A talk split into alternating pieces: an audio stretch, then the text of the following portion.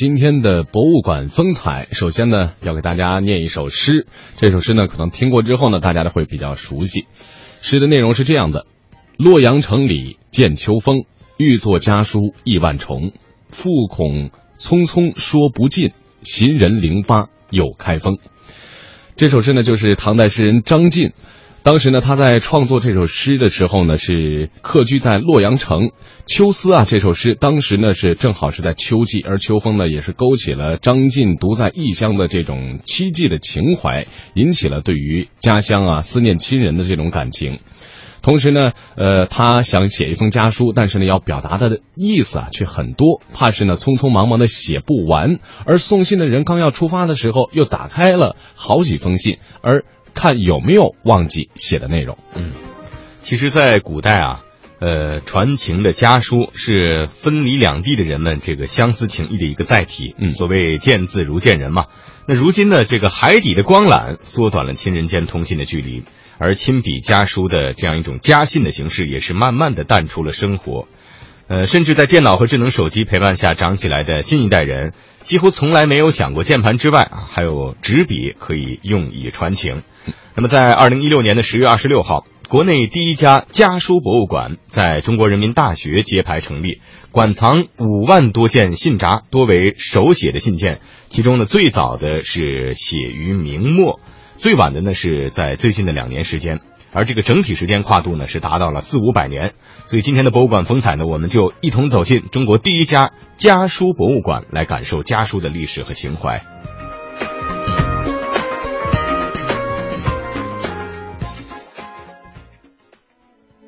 它是绵延千年的古老智慧，是连接血脉的远方使者，也是承载情感的心灵寄托。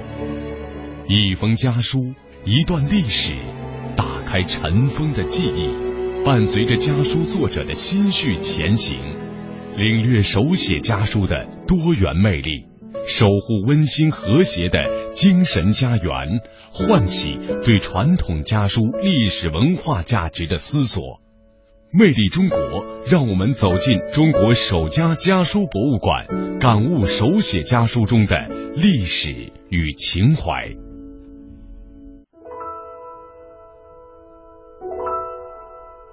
倘作家书寄折儿，淮阴重画七年情。在漫长的历史年轮中，家书始终作为家人及亲友之间沟通信息、寄托思念的桥梁。在这座桥梁上，不仅承载着每个人对家人最情真意切的问候，还担负着跨越历史长河的传统文化。二零一六年十月二十六日，中国首家家书博物馆在人民大学揭牌成立。家书博物馆呢，虽然是在十月家书博物馆张斌馆长，可能有些人认为可能是突然冒出来一个家书博物馆，其实家书博物馆的筹备已经有十年之之久了，甚至可以说超过十年了。我们在二零零五年的时候就发起了一个抢救民间家书的活动，这个活动呢，当时就是面向海内外征集。散落在民间的这种家书，征集来以后呢，他的目标当时就定了个目标，要把它保存在博物馆里，要创建一个中国的家书博物馆。不忘初心，才能方得始终。家书博物馆历经了十年的辛苦筹备，收获了来自清朝的、民国的、知青年代的、两岸的种种家书，总数量达到五万余封，其中。包括家书的实物原件三万封，以及一万封的复印件，还有一万封左右的电子件和扫描件。正是这些来自各方对民间家书文化遗产的支持，让家书博物馆有了继续前行的动力。我们保留家书，把这个家书的这种资料尽可能保留下来，就是保留了中国传统文化的一个很大的一个资料库。尤其将来信息社会。发展到这个无限很发达的时候，我们到哪里去接触那些第一手的凝结着中华民族这种每个家庭每个人的心情情感的这种原始的材料史料呢？我们可能要到家书博物馆，到去家书里面去寻找。我觉得这一方面，我们家书博物馆就有责任去做中国，首先要做一个中国家书这个资料的保存的这种基地。第二个要做中国文化的传统文化的一个传承的一个基地。纵观历史，文字的产生伴随着手写家书的诞生。根据考古发现，家书的实物最早可以追溯到两千多年前的战国末期，由出征的秦国士兵写给家人的两篇木简，而家书文化也开始了历经千年的传承。家书博物馆从收集的五万余封家书中选出了一千封。按照历史时间顺序，分为古代家书、明清家书、民国家书等六个单元进行公开展览。第一篇《悠悠新曲》，古代家书。从汉代开始，随着文学的发展和纸张的出现，家书的应用变得更加广泛，内容也更加丰富。留下了不少千古传颂的名篇佳作，如诸葛亮临终前写给儿子诸葛瞻的家书《诫子书》：“夫君子之行，静以修身，俭以养德，非淡泊无以明志，非宁静无以致远。”表达了一位父亲对孩子最后的殷殷教诲与无限期望。《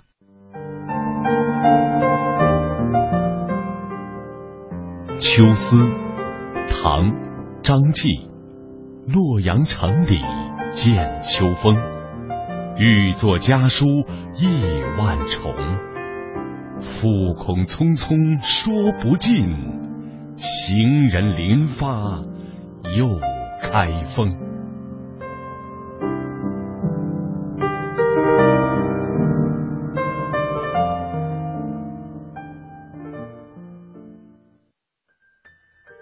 二篇旧墨温情，明清家书。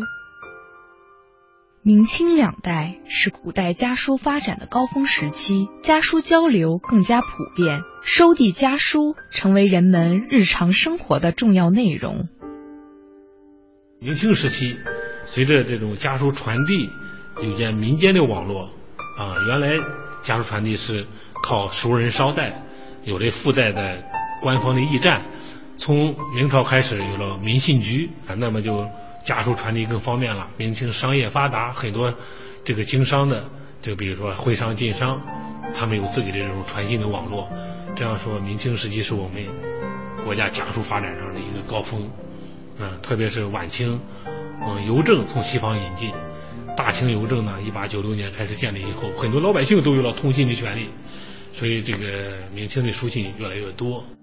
这个时期的家书有两个特点：一是数量多，许多文人学士的文集中都收有家书；李治、汤显祖、顾炎武等都有精彩的家书传世，书仪、尺牍集之类的著作也广泛出现。普通人的家书在民间也有流传。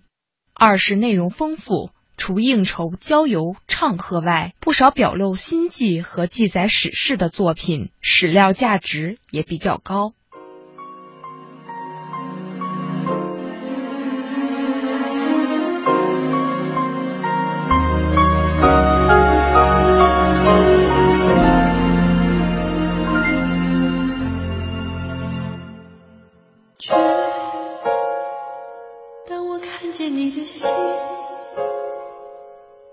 七书选段，清，林觉民。意应清清如雾，吾今以此书与汝永别矣。吾作此书时，尚是世中一人；汝看此书时，吾已成为阴间一鬼。吾作此书，泪珠和笔墨齐下。不能静书而欲搁笔，又恐汝不察吾中，唯吾人舍汝而死，为吾不知汝之不欲吾死也，故遂枕悲为汝言之。吾之爱汝，即此爱汝一念，使吾勇于就死也。吾自遇汝以来。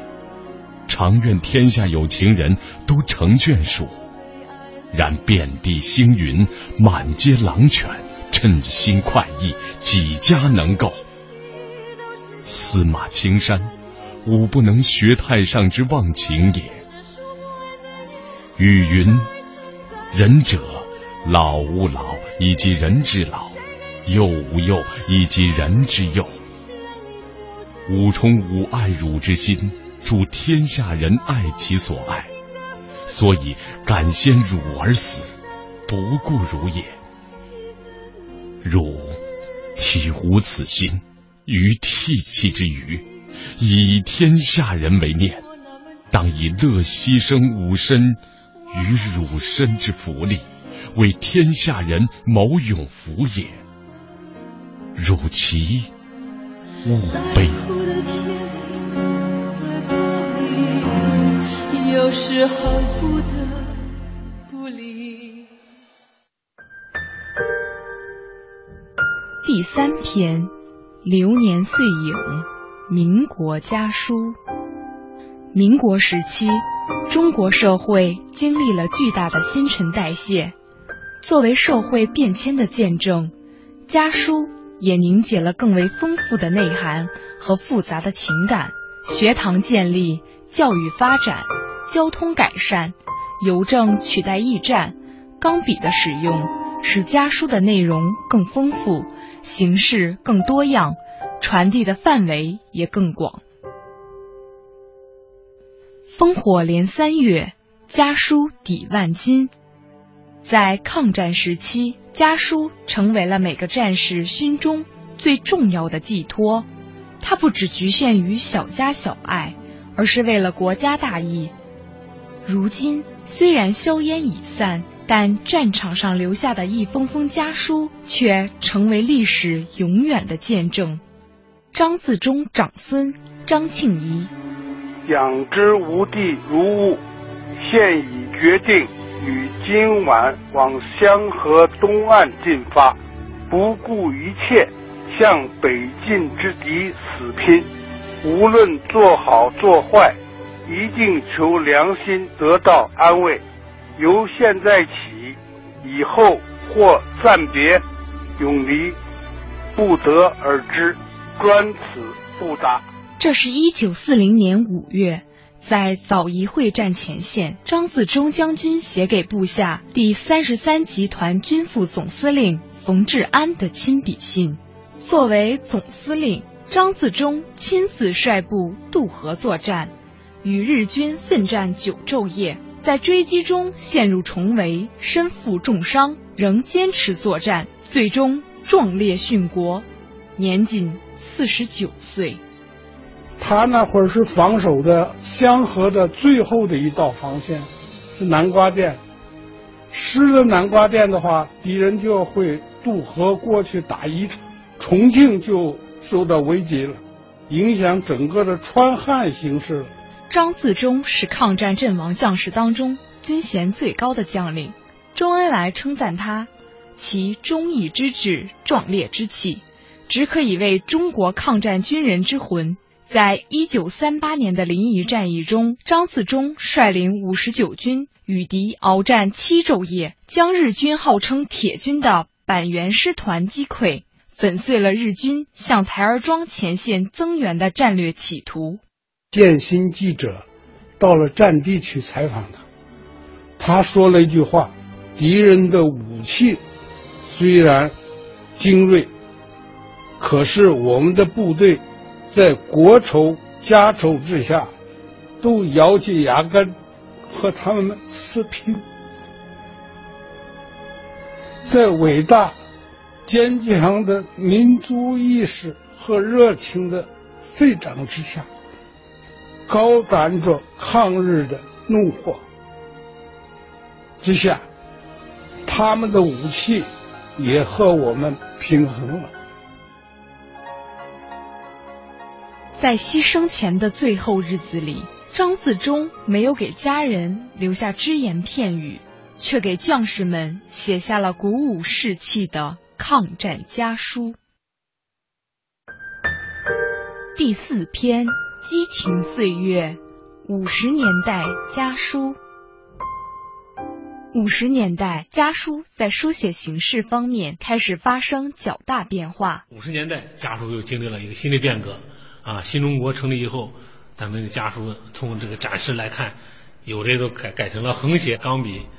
但是这个到五六十年代，这个家书还有一个重要的特点，它的内容呢，就反映了这个新中国初期建设新中国人们这种斗志昂扬、积极向上的这种精神风貌，都在家书里有反映。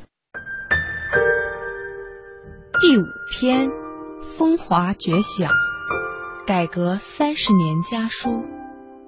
随着中国改革开放政策不断深入，生产力得到极大解放，家书内容也呈现丰富多彩的特征，从一个侧面反映了改革开放的历程。到了改革开放新时期，啊，我们知道这种出国的多了啊，留学出国，然后恢复高考，很多人离开家乡到了。大学啊，给父母家人写信，还有到九十年代又下海啊，社会生活改革开放的大潮，这所有的这种经济生活、这种政治生活、文化生活都在家书里有反映。所以我们说，到了八九十年代，咱们家书又迎来了最后一个高潮，一个大的发展啊。到九十年代中后期，逐渐被新媒体、新的通信方式所取代。所以说，我们这个通过这种。家书的发展历程的这种解释、这种展示，我们在各个时期选择典型的家书和家书故事，让人们来欣赏、来感受咱们中国家书传统家书的这种风貌。